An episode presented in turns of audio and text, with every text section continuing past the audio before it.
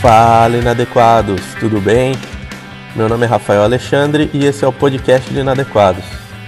Hoje mais uma vez falaremos de um tema bem interessante: inferno e demônios. Já de antemão peço perdão pelo áudio, tentei dar uma melhorada, mas vocês conseguirão ouvir tranquilamente a mensagem passada. Outra coisa que eu gostaria de explicar é que as lives foram gravadas há algum tempo já. Qualquer promoção falada na live já passou. Caso se interesse pelos cursos ou produtos, me chamem no privado que eu passo para vocês os valores atuais, ok? Eu já falei muito hoje, vamos então ao que interessa.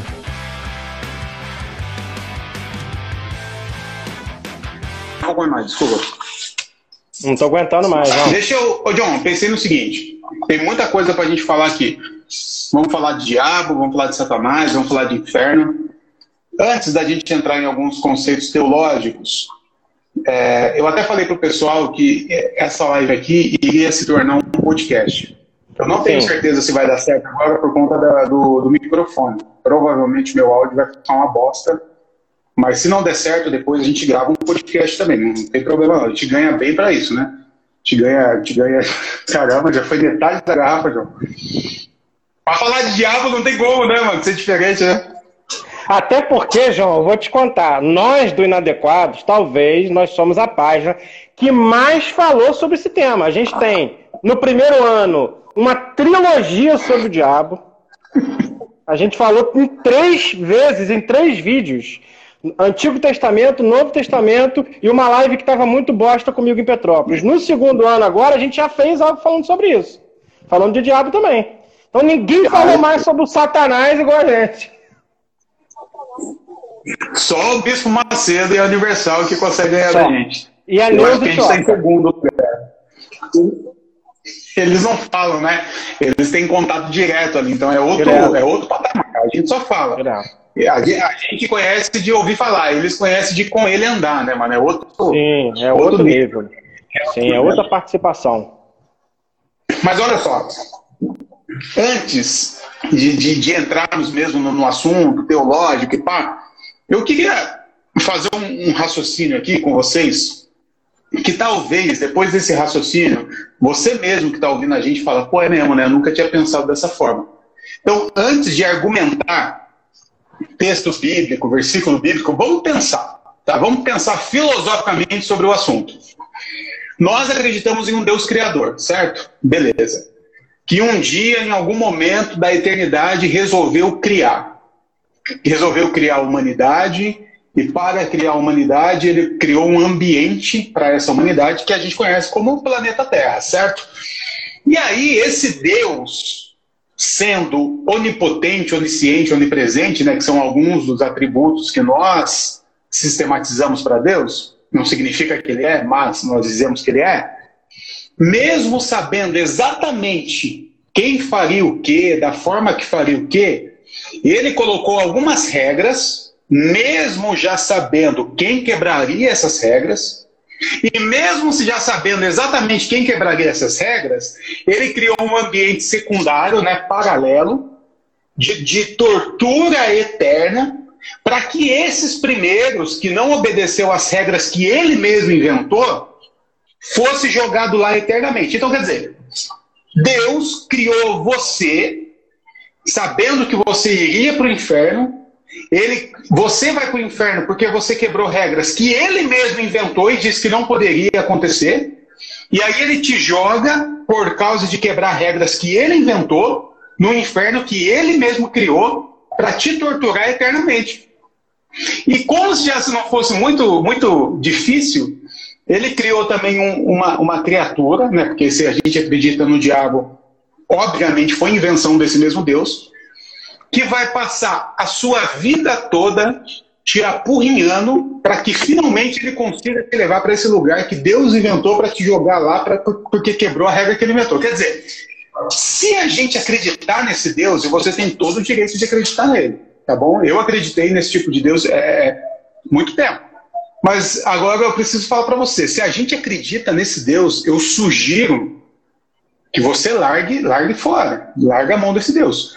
Porque nós estamos diante de um Deus completamente bizarro, de um Deus é, é um Deus bipolar, um Deus esquizofrênico, um Deus sádico, que fez uma armadilha para torturar eternamente uma parcela da humanidade, sabendo que isso iria acontecer. Então, antes de entrar na Bíblia, versículo grego, hebraico, vamos pensar um pouquinho sobre o assunto e vamos ver se esse tipo de Deus faz sentido para nós. O que, que, você acha desse Deus aí, John? Eu fico imaginando, João, eu, eu, eu, sou um cara da imaginação, né? Quando você está falando aqui, eu sempre fico imaginando. Eu fico imaginando no dia que ele parou para fazer o um inferno, mandando os funcionários. Gabriel, bota ali a câmara de tortura com um pouco de lava. Aqui eu vou querer os espinhos, né? Bota os espinhos. Aqui, essa câmara aqui é para evangélico, né? Aqui você vai botar Iron Maiden, você vai botar tudo aquilo que eles não gostam, bota aqui. Cara, não faz sentido não faz o mínimo. Não faz o mínimo sentido você ter um Deus que arquiteta um plano de um ambiente de tortura para a humanidade. Isso dentro do campo, a gente não entrou nem nas semânticas, nem nos textos, nem nos termos. É só você pensar que não existe capacidade de um Deus que é pura bondade e amor, que é um Deus que quer reconciliar a humanidade consigo, pensar que existe de alguma forma possibilidade, a humanidade pensar nessa possibilidade de um Deus, o arquiteto do inferno, o arquiteto da maldade. A gente consegue pensar em lugares assim. Hoje, quando eu estava vendo o Queiroz ser preso, eu estava com vontade claro. de pegar uma tábua com uns pregos na ponta, né? botar ele com o bumbum virado para cima e bater até virar uma peneira. Isso sou eu. Eu tenho imaginação para maldade, porque eu não sou bom. Eu tenho imaginação para maldade porque eu não sou justo. Mas Deus, em sua plena justiça e justiça, que é manifestação de amor e não de dor, não tem como imaginar um Deus assim. Não dá para imaginar um Deus assim. Isso é uma loucura que só cabe na, idade, na ideia da Idade Média, onde esse conceito de inferno foi criado lá no Concílio de Latrão. Lá atrás, durou três séculos esse concílio. Não tem. Vamos entrar no assunto, João, porque eu não aguento não entrar no assunto. Cacete só. Vamos entrar no assunto. Pô. Cara, a Bíblia fica. João. Então, a gente vai falar primeiro de, do circo dos palhaços, né? Porque a gente tem que ver, vai falar do inferno ou dos demônios primeiro? Vamos só falar a introdução do, do, do, do, negócio, da bagaça. A gente ficou, João, de Gênesis a Deuteronômio sem surgir diabo, porque o que aparece em Gênesis é uma serpente, não tem diabo ali, é serpente, né? Não tem diabo. Mas é bom falar. É bom falar, então, porque. É... Vamos lá, vamos pegar a questão da serpente então? Vamos começar com a serpente só para poder disseminar ela então. Vamos acabar com a serpente. Bom, o que, que a serpente é? Bom, a serpente nunca foi antagonista na cultura dos hebreus, ela é antagonista na cultura dos babilônios. No povo, quando foi para a Babilônia, né, eles foi um momento em que eles pensaram que ia perder a sua cultura, então eles começaram a escrever. Então, tudo que nós temos escrito é do período pós-babilônico. Então, naquele momento, na Babilônia, a gente tem uma cultura, e essa cultura tem antagonistas. A gente tem a serpente, chamada Arimã, e a gente tem o lado bom, o espírito da bondade, chamado Aura Mazda. A gente tem essas duas construções. É por isso que o povo de Deus, os hebreus, ainda na Babilônia, quando vão relatar o mal, eles utilizam aquilo que eles têm inserido na própria cultura, que é a serpente arimã. Tá? Então isso vem lá do zoroastricismo. Isso não tem conexão com os hebreus. Então, o primeiro capítulo de Gênesis, quando vai falar sobre o mal, eles utilizam uma figura de linguagem lá dos babilônicos, de onde eles estavam cativos e resolveram escrever, ok? E eles usam a figura da serpente de Arimã, ok? Mas não tem diabo e nem Satanás aí. O que tem ali é a antagonista dos homens no conceito de bondade e maldade da Babilônia, ok? Primeira parte, tá legal, João, para introduzir? Vale lembrar também. Isso, mas vale lembrar, o que, que vale lembrar? É que assim, como que a gente pensa que aconteceu a coisa? Que, que aconteceu mais ou menos assim. Conforme as coisas iam acontecendo, né, tá lá Moisés abrindo o Mar Vermelho. Aí tinha alguém do lado anotando. E Moisés Abriu o Mar Vermelho. Aí foi Abraão lá tentar matar o filho. Aí tinha alguém anotando. Gente, olha só, você precisa entender que todo o Antigo Testamento, de forma resumida aqui, ele foi escrito mais ou menos dentro de um mesmo período, como o John falou, no período babilônico e pós-babilônico. E isso nós estamos falando 400, 500 anos antes de Cristo, tá bom? O que aconteceu lá com Moisés, se aconteceu, só foi registrado, só foi relatado muito tempo depois pelos escribas, ok?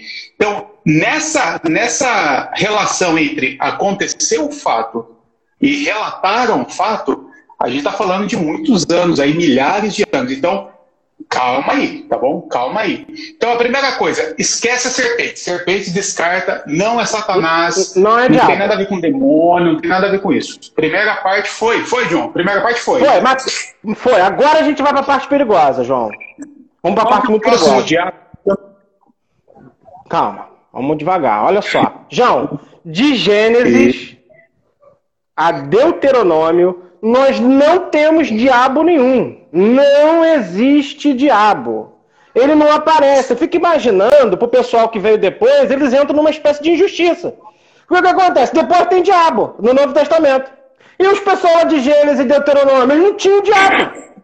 E aí é uma sacanagem com quem teve o diabo depois. Porque antes não tinha. De Gênesis a Deuteronômio, a gente falando quase de, sei lá, é, é, é, muitos mil anos de idade, né? Até o, o, o fim do Pentateuco, nós não temos diabo. É uma sacanagem com a gente que está tendo diabo, porque aquele pessoal lá atrás não tinha. Olha que merda, cara. Quer dizer, eles não tinham diabo. Por exemplo, a consequência do pecado. Você está tá caminhando e o diabo aparece. Surgiu. Então a consequência do pecado, João, lá em Gênesis, é trabalho. Do suor do seu rosto você vai comer. Ou seja, você vai trabalhar. Não é inferno. A consequência do pecado para Deus nunca foi inferno. A consequência do pecado lá em Gênesis era trabalho, dores de parto, dores na vida, concepção com. Então, galera, o que que acontece, né? A gente tem é, um período entre Gênesis e Deuteronômio em que o diabo não aparece, não tem diabo, não existe diabo. E isso é uma coisa que a gente precisa pensar. A gente precisa pensar que o diabo ele surge num racha no tempo. E ele vai surgir né, na, ideia, na ideia, né, até porque não é a palavra diabo que é utilizada, a palavra diabo é uma palavra grega, diabolos. Diá, prefixo de dividir, aquilo que divide. É mais, é, é mais ou menos como um tiro que acerta algo e parte em dois. Tanto a palavra diafragma, né? diálogo, que é dividir o logos, dividir a palavra. Então a palavra diabolos, né, ela não é uma pessoa. Ela é algo que adjetiva alguma coisa. Então eu, você, qualquer pessoa pode ser diabolos. Então vamos separar isso daí para ficar bonito, né? Então vamos aceitar o João aqui. Aceitar o João. Pronto. Então essa parte de diabolos a gente precisa resolver. Agora Satanás aparece no livro de Jó. E ele não aparece como um ser antagônico a Deus. Satanás aparece no livro de Jó como alguém infiltrado no meio da Assembleia dos Anjos, infiltrado no meio dos Benai Elohim. O diabo não é um estranho, ele não é alguém relegado, renegado, não é um sujeito que está para lado, não é um sujeito subalternizado. Ele é alguém infiltrado na Assembleia dos Santos, ok? Então a primeira coisa que você precisa entender é que diabo, diabolos, né, ele não está participando do Velho Testamento. A consequência no Velho Testamento para pecado não é inferno, é trabalho, é suor do rosto, é ter dores na vida. Deus não prometeu inferno para ninguém, colocou o homem na terra para poder se virar, para poder fazer o que tem que fazer. Então a gente já tem um problema, porque a gente não tem Satanás nem diabo de Gênesis a Deuteronômio. E depois de Deuteronômio, a gente vai ter no livro de Jó, né, seguindo quase que uma linha cronológica das coisas, a gente vai ter no livro de Jó a inserção de Satanás. Satan, ou seja, o adversário. Mas adversário de quem? Satan é adversário de Jó, do homem. Não é adversário de Deus, ele não pode antagonizar a Deus. Então ele está no meio da Assembleia de Deus. O, o Satanás ele não está, João, do lado de fora. O Satanás está no meio da Assembleia. Ele não está no inferno. Ele está junto com os anjos. Ele não é inimigo de Deus. Ele é inimigo de Jó. Então é isso a primeira coisa que a gente precisa chegar. Agora, tem uma questão que é uma questão hermenêutica, João, nesse texto que é interessantíssima, que a gente precisa falar. Pode Deixa falar, João. Só ver. Tá me ouvindo bem? Tá bonito, cara. Tua Pelo testa tá brilhosa. Tua testa tá brilhosa, cara. Eu, Deus me honrou aqui, eu preciso mostrar para vocês. Dá licença aqui. Porque fazem três anos que a gente está nessa vida aqui de internet, né? E eu, a gente faz live, podcast, e eu, e eu encostava meu celular numa pilha de livro. Essa semana, Deus ouviu o clamor do servo dele. Olha o que eu adquiri aqui, ó. Ah, é um tripé. Coisa de putão mesmo. O microfone agora. Se alguém quiser mandar um de presente para mim. Então, assim, agora eu tô. Por isso que tá brilhando a testa, porque a luz bate aqui forte. Gostei, alguém, gostei. Me viu passar na prova e não me ajudou, né? Agora. Agora, agora vamos falar do Satanás, João. O Satanás, João, ele só surge no livro de Jó. A gente é, fica. É isso a questão. De Gênesis a Deuteronômio não tinha diabo. E não tinha Satanás. Agora, é uma sacanagem o Satanás surgir, João. E um monte de gente ficou sem Satanás. Moisés ficou sem Satanás. Sim. Caleb e Josué ficaram sem Satanás. Abraão ficou sem Satanás e a sua descendência. Todo mundo viveu a vida com o mal vindo de Deus, sei lá. Claro. E aí, a partir de um momento, o Satanás chega. É sacanagem, porque o que acontece? Eles não tinham diabo desde o início, não tinha Satanás desde o início. Pancada Ficaram até com Jó, de... né? É. Aí do nada surge o Satanás para Jó, para ferrar com a vida de Jó. Então a não, gente precisa entender. Com todo respeito a quem está nos ouvindo, ele fode com a vida de Jó. Ele mata 10 filhos, mata milhões de cabeça. Então, quer dizer, do nada. E aí, antes, antes do John entrar na parte textual, hermenêutica, exegética, vamos pensar um pouco também, vamos pensar um pouco na ideia, no caráter do Deus que nós estamos falando. Deus está lá, fazendo reunião com anjo, fazendo reunião com, sei lá, com quem mais quem. E diz o texto que aparece Satanás na presença de Deus e começa a contestar Deus. Tipo assim, ah, você está falando de Jó aí porque tá tudo bem com a vida de Jó, né? Deixa, deixa eu ir lá e dar uma zoada na vida dele para você ver se Jó não. Então nós estamos falando de um Deus que debate com Satanás. Nós estamos falando de um Deus que necessita provar algo para Satanás. Tipo assim, vai lá então, eu vou mostrar para você que. Basta o meu, meu servo é bonzinho. Ah, faça meu favor, gente. Se você acredita nesse Deus, eu falo mais uma vez para você, como diz o Hulk, né? Deus fraco. Pelo amor de Deus. Que Deus é esse? É igual o Deus lá de Babel, John. Lembra do Deus de Babel? Sim. Ele veio lá de cima. Falei, rapaz, o pessoal está construindo um prédio que Daqui vai chegar aqui. Vai chegar aqui. Vamos lá resolver? Aí ele desce para ver o que está acontecendo, porque ele não consegue ver de cima. Ele desce para ver o que está acontecendo. E aí fala, ih, mano, perigoso isso aqui, né? Vamos derrubar tudo? E aí ele tem que criar uma situação, porque senão os caras vão chegar até o céu.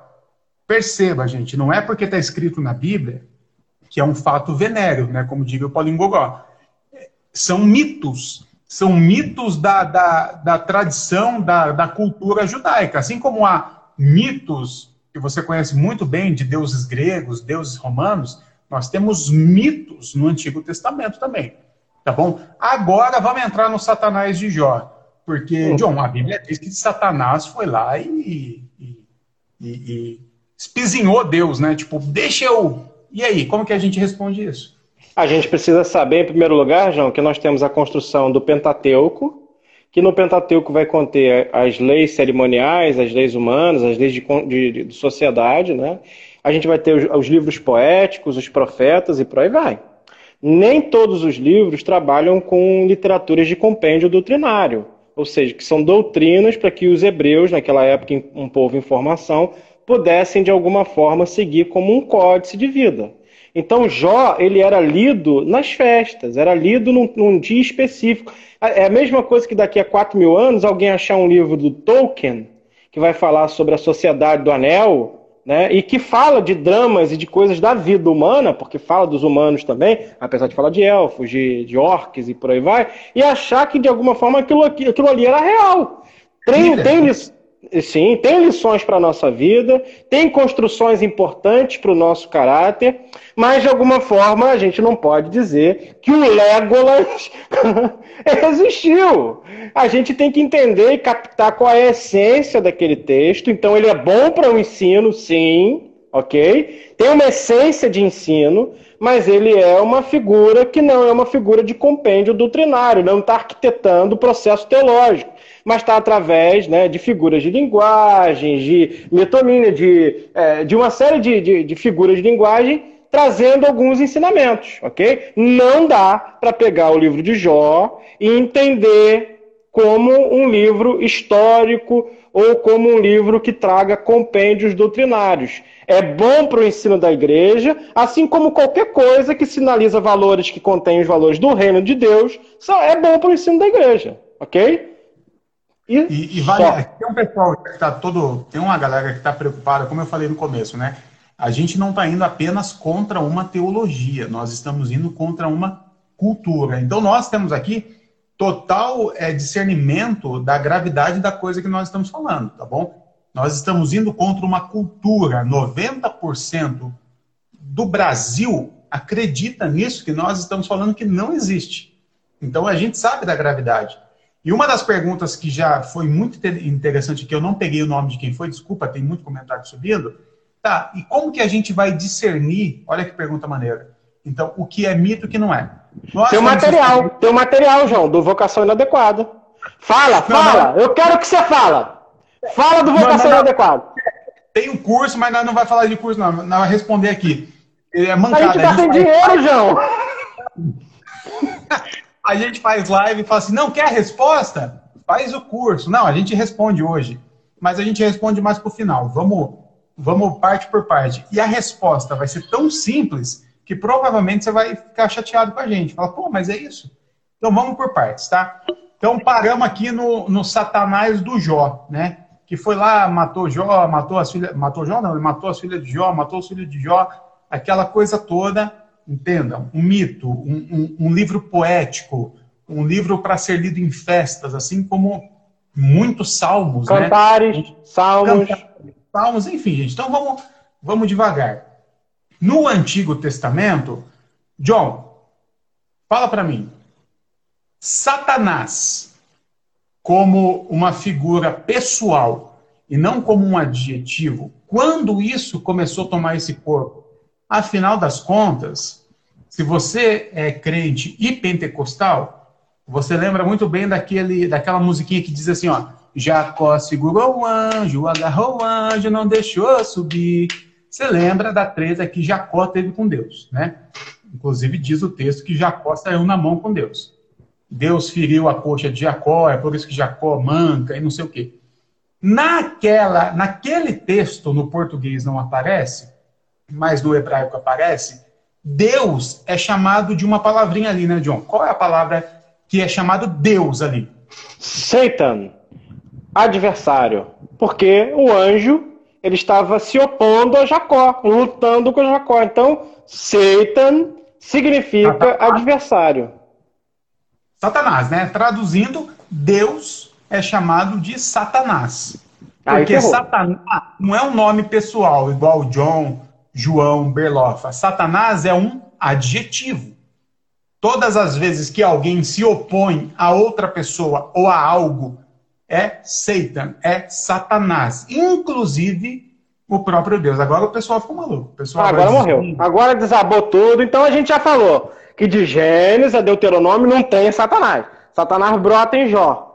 Nos profetas Jeremias, Ezequiel. Ah, você vai ver ali. Meu Deus do céu. É... Ah, meu Deus do céu. Isaías. Nenhum profeta fala de Satanás. Satanás surge como uma sacanagem para a vida da gente. Porque ninguém tem Satanás. Não tem um sujeito que fala de Satanás.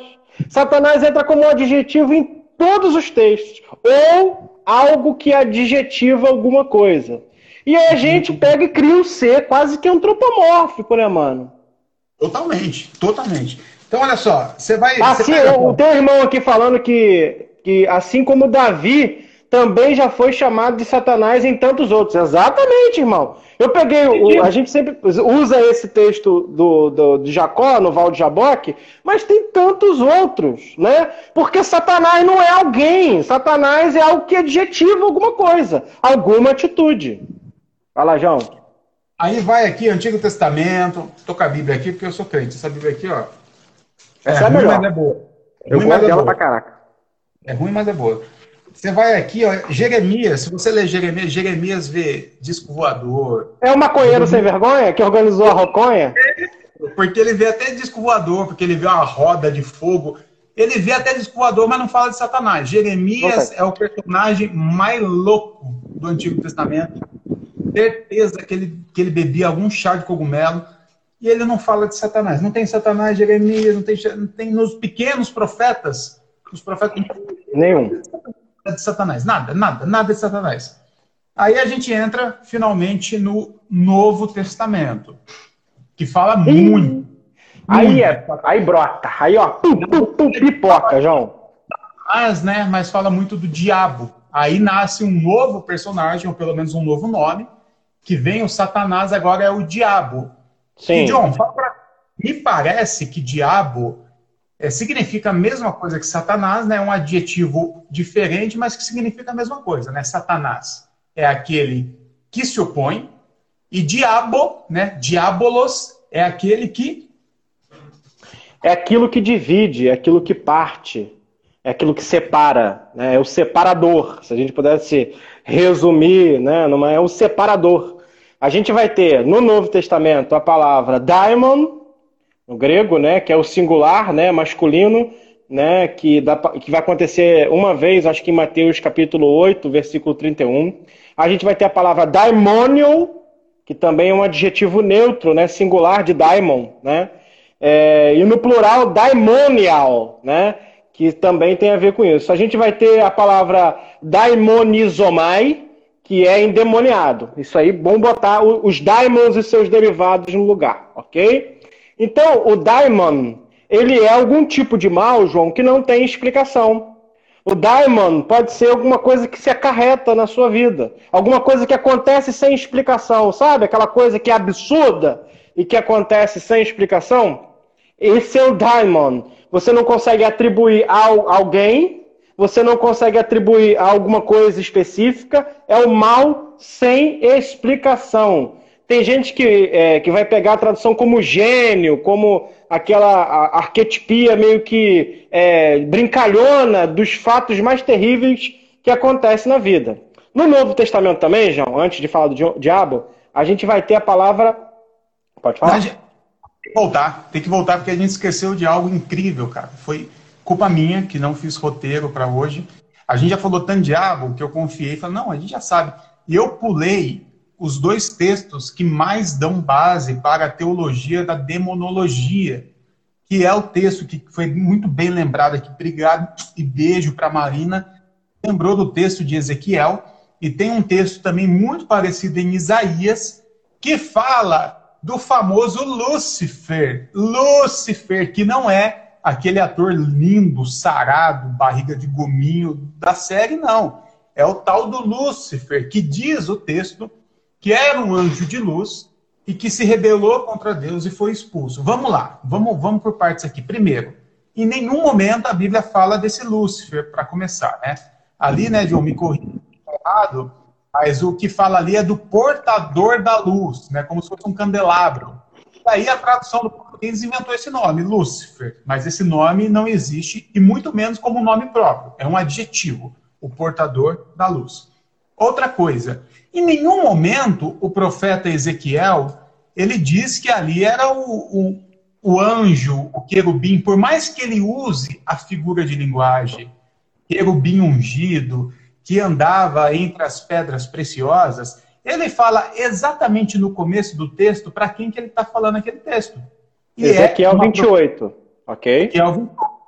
Boa, vamos abrir, porque eu sempre confundo. Ezequiel filho do homem, Ezequiel, filho do homem, diz ao príncipe do, de Tiro, assim diz o Senhor, dize ao príncipe de Tiro, assim diz o Senhor. Então está falando de um lugar chamado Tiro, que tinha um príncipe. Então não está falando de Satanás. Já morreu aí, João. Não dá nem para aprofundar mais, porque quem quiser aprofundar mais vai, vai trabalhar com outro texto, né? Porque o texto diz, diz ao, ao, ao príncipe de Tiro existe essa teologia e eu entendo perfeitamente a nossa irmã Marina, porque eu já participei dessa teologia, tá? Então, assim, você lê aquele texto, a sua mente é condicionada a falar, tá falando de Satanás. Não, é uma profecia de Deus pela boca do profeta Ezequiel para o príncipe, né, ou o rei de Tiro e Sidom, se eu não estiver enganado. Lá em Isaías é a mesma coisa, só que se eu não estiver enganado, eu não abri aqui, é contra o rei da própria Babilônia, é isso mesmo, João? É, aí você vai ter Isaías capítulo 14. Como você caiu do céu, estrela da manhã, é... aí vai ter filho da alvorada, aí que vai ter a palavra Lúcifer, né? Filho da alva, né? É aqui que eles tiram essa questão do. É Isaías, capítulo 14, se o pastor aqui não se engana, até porque o pastor também pode se enganar, mas dificilmente eu vou me enganar nesse tema de diabo, porque já falei tanto de diabo aqui, que dificilmente eu vou me enganar. É do versículo 12 ao 15, tá? Isaías 14, do 12 ao 15. Lê aí, João. Pode ler. Lê pro povo, João. O povo gosta. Eu tô procurando aqui, eu tô procurando. É aqui, ó. É o rei da Babilônia. Gente, olha só. Em Ezequiel, é uma profecia contra o rei de Tiro e Sidom.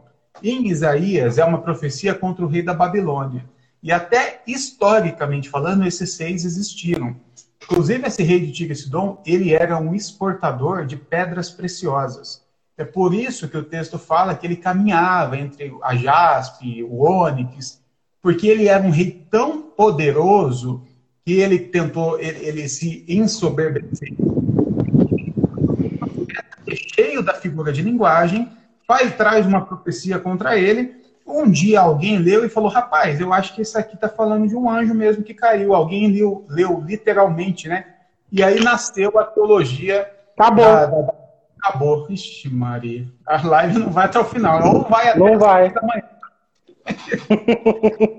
então, minha querida amiga, ah, esqueci o nome da irmã que perdi o papel também. Marina. Marina. Marina, obrigado pela pergunta. É, é importante que a teologia pentecostal, principalmente, nossa. se embasa toda nisso, mas é uma furada entrar nessa, tá bom? Senão a gente vai ter que ler todas as profecias, todo Jeremias, todo Ezequiel, todo Isaías, todo Daniel de forma literal. E aí eu não sei o que a gente vai ter na vida, né? Aí a gente vai ter um negócio maluco aí que. Então, assim, passamos o Antigo Testamento. Passou, João? Matamos, matamos, matamos.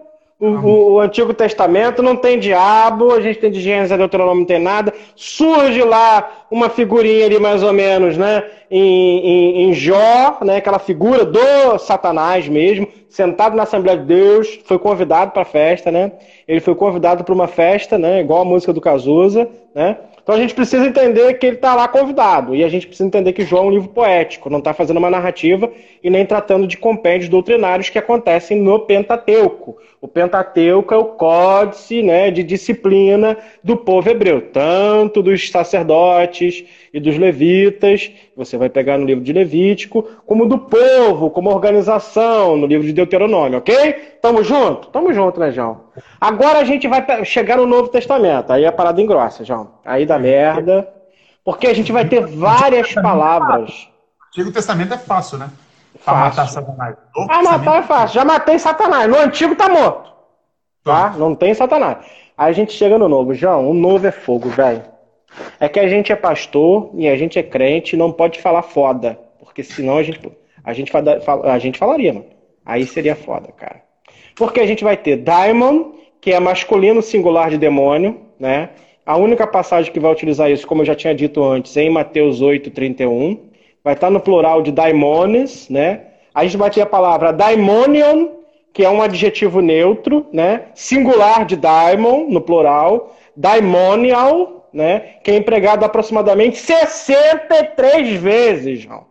63 vezes. Não vou botar nem todos aqui. Mas está em Mateus 7, Mateus 9, Mateus 10. Aí a gente vai ter a palavra também, João, bem, bem legal. Daimonizomai, que é ser um endemoniado, ser possesso por um demônio. Mateus 4, Mateus 8, Mateus 9, Mateus 12, Mateus 15, Marcos 1, 5, meu Deus do céu, Lucas 8, João 10, tudo ali.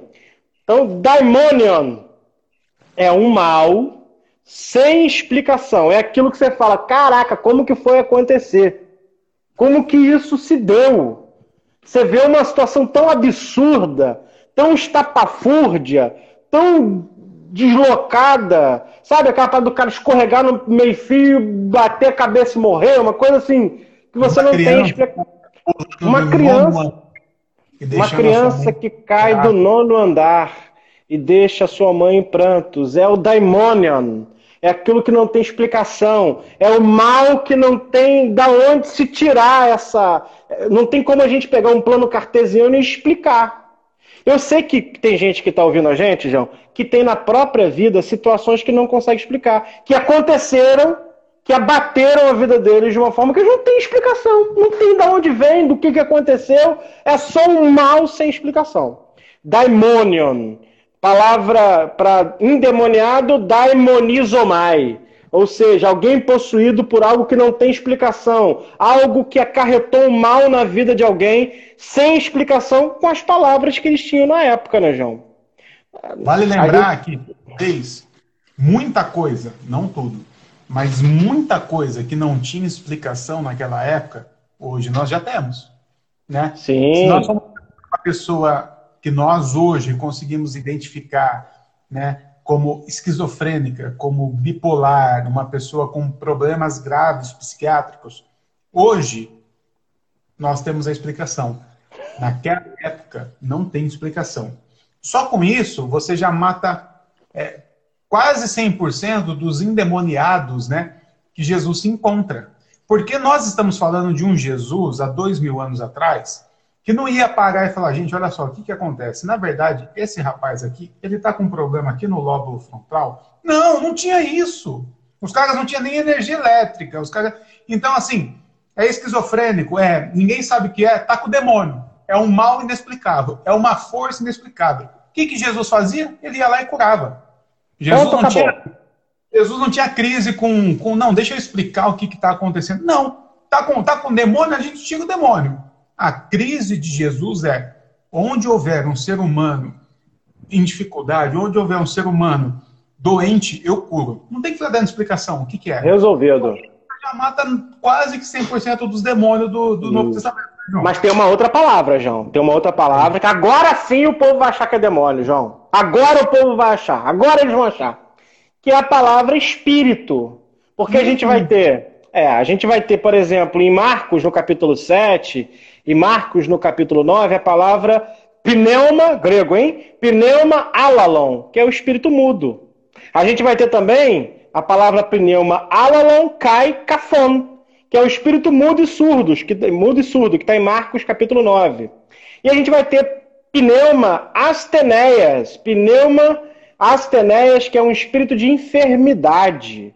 Ou seja, o que Jesus está falando são de doenças, né? Alguém que era surdo e mudo, alguém que tinha de alguma forma é, um espírito mudo, alguém que tinha um espírito de enfermidade, a palavra que vai ter outra, né, que é bem conhecida, que é pneuma acatarton, que é o espírito impuro, Mateus capítulo 10, Marcos capítulo 1, é, Marcos capítulo 6, Marcos capítulo 7, mas tem um monte, né? E tem a pneuma daimônio, que é o espírito de demônio, um espírito de um demônio impuro. Se você adicionar depois o sufixo acatartou, que é pneumandu acatarton, que é demônio impuro, em Lucas capítulo 4. Espírito de um mal inexplicável. E não tem Até explicação.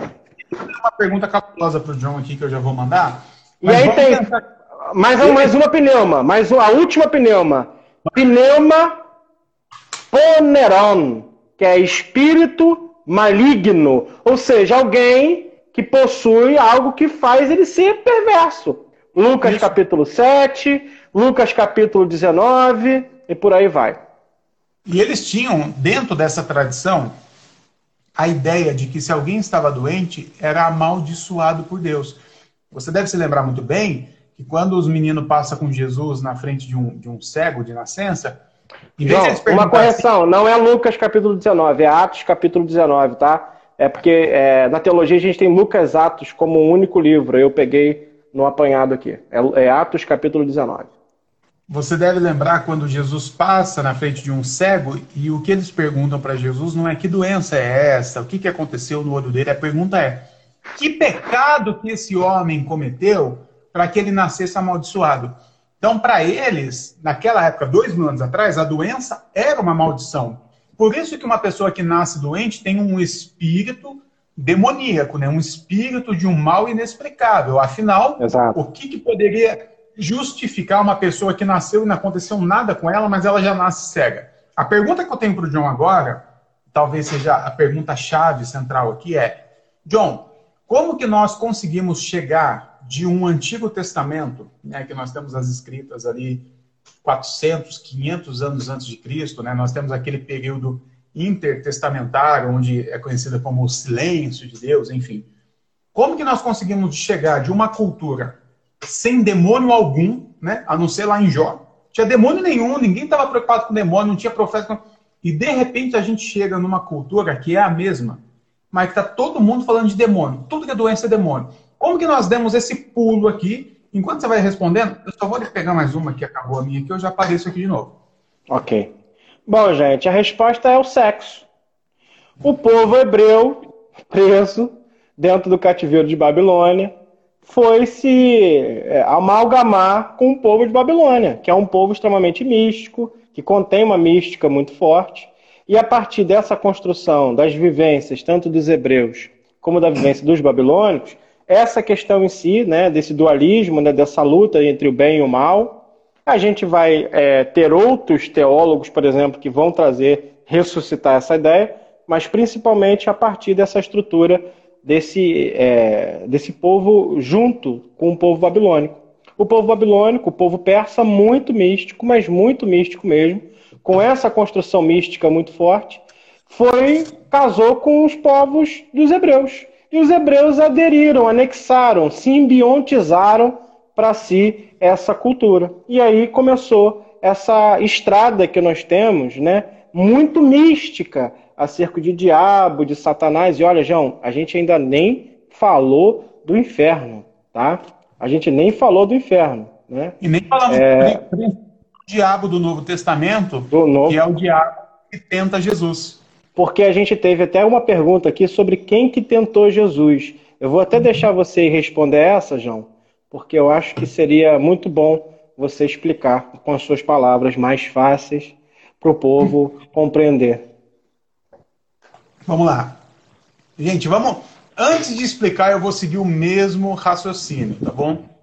Antes de pensar teologicamente, vamos usar esse poder incrível que Deus nos deu de questionar as coisas. E vamos pensar que quando nós estamos na tentação de Jesus, nós estamos pensando em Deus, né? Para nós, Jesus é Deus. Então, ou seja, nós estamos pensando em Deus encarnado, que é tentado por uma criatura infinitamente menor do que ele. Então, veja bem, nós estamos perante Deus sendo tentado por algo que ele mesmo criou. E quais são essas tentações que o texto nos apresenta? Uma delas, por exemplo, é: leva Jesus no alto do monte, mostra todos os reinos da terra e fala: tá vendo isso aí tudo, Jesus? Isso tudo é meu. Já tá errado. Porque é diabo falando para Deus que tudo aquilo que Deus fez é dele. Tá errado. E você me adorar, eu te dou tudo isso. Então nós já temos um erro gravíssimo aqui, que é dar ao diabo um poder que nunca foi dado a ele. Quem criou a porra toda aqui foi Deus, né? Então dizer que o diabo estava tentando Jesus com as coisas que era do próprio Jesus já não faz sentido. Agora, é de cair o cu da bunda quando Jesus cai nessa. Porque aí, até então, John, alguém fala assim: ah, mas o diabo é traiçoeiro. O diabo é o pai da mentira. E é óbvio que ele falou isso. Tudo bem, mas aí muito me espanta é Jesus entrar nessa conversinha e falar: é mesmo, hein, rapaz? Olha, se eu me prostrar aqui, você vai me dar tudo, né? Mas eu não vou fazer isso. Gente, olha só. O que, nós, o que temos ali é Jesus, que é 100% homem e 100% Deus, uma plena crise existencial. Jesus estava tendo um problema com ele mesmo, assim como você tem todos os dias com você mesmo e eu tenho todos os dias comigo mesmo. O que nós temos ali é Jesus sendo tentado pela sua parte humana, pelo diabolos, aquele que separa, aquele que divide. Jesus estava em plena crise pensando assim: por que é que eu vou sofrer e morrer por esse bando de gente que não está nem aí para mim? Para que, que eu vou fazer isso se tudo isso aqui é meu? Eis a tentação do diabolos, aquele que separa. Então a tentação no deserto tem mais a ver com uma crise, com uma batalha psicológica de Jesus com ele mesmo, do que Deus sendo tentado pelo diabo. Tá bom? Ali, o diabo, mais uma vez, não é uma pessoa. Ali, o diabo é um adjetivo, uma qualidade do próprio Jesus. John, me fiz entender? É exatamente isso. Diabolos é aquilo que divide. Divide o quê? A humanidade e a deidade, né? O Cristo, na teologia, é conhecido como ser teantrópico, né? Teos e antropos, humanidade e deidade contida no mesmo sujeito. Obviamente que quando o João fala que é 100%, 100%, é, é uma expressão, mas não dá para quantificar Deus em porcentagens, né? O que a gente tem é a humanidade e a deidade constituindo uma única coisa. No princípio era o Verbo e o Verbo se fez carne. E o Verbo lá na frente é Deus, é o próprio Deus. Né? Então a gente tem aquilo que encarnou sendo o próprio Deus. Então a gente tem em, é, nesse, nesse episódio né, que está sendo relatado a humanidade de Cristo e a deidade de Cristo com todas as possibilidades possíveis, né? A primeira possibilidade de transformar a pedra em pão, algo simples, né? Até porque alguém que multiplicou os pães e peixes, né? Alguém que andou pelo, por cima das águas não teria dificuldade nenhuma, né? Alguém que é desafiado a pular do pináculo do templo e fazer um rasante, porque se o anjo pegaria ele, ele pegaria e flutuaria, voaria por cima do templo, faria algo pirotécnico, uma, uma coisa bonita de se ver. E alguém... Tem uma galera aqui, tem uma galera que segue a gente assim que dá, dá até orgulho, né? O Vini, o Boixá, inclusive um belo sobrenome, falou assim: é a mesma vibe da serpente no Éden. Matou a pau. Matou a Mesma pau. Coisa. Exatamente Mesma... isso. Mesma coisa. Exatamente isso. E o, o, o sub, subvertal, subverta oficial falou, agora sim, uma crise conduzir Jesus ao deserto faz muito mais sentido, é óbvio. Quando você está em crise, você vai para onde? Você vai para balada, você vai para rolê? Você se isola, mano. Você vai para um momento down, né? Tipo um negócio Precisamos assim. de fazer o seguinte, a gente precisa encerrar essa live e começar uma outra que a gente vai entrar agora no inferno. E o inferno é fogo, meu irmão. O fogo é fogo, esquenta, esquenta o nosso amor. O fogo é fogo, esquenta, esquenta. Então a gente precisa. Gente, a live do Instagram é só uma hora. Então tá batendo uma hora.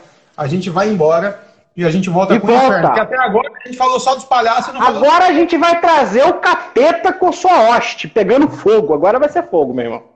Então, olha só, rapidinho, antes de encerrar. Se você ficou com alguma dúvida ainda sobre o diabo, pensa nela, volta para a próxima live na sequência e aí você digita ela, a gente já responde, que a gente precisa falar do inferno, do Sheol, do Gerena, do Hades, do Tártaro, da porra toda. Tá bom? Então volta aqui na sequência. John, derruba aí, você que tá com Vou derrubar, é nóis, agora é comigo.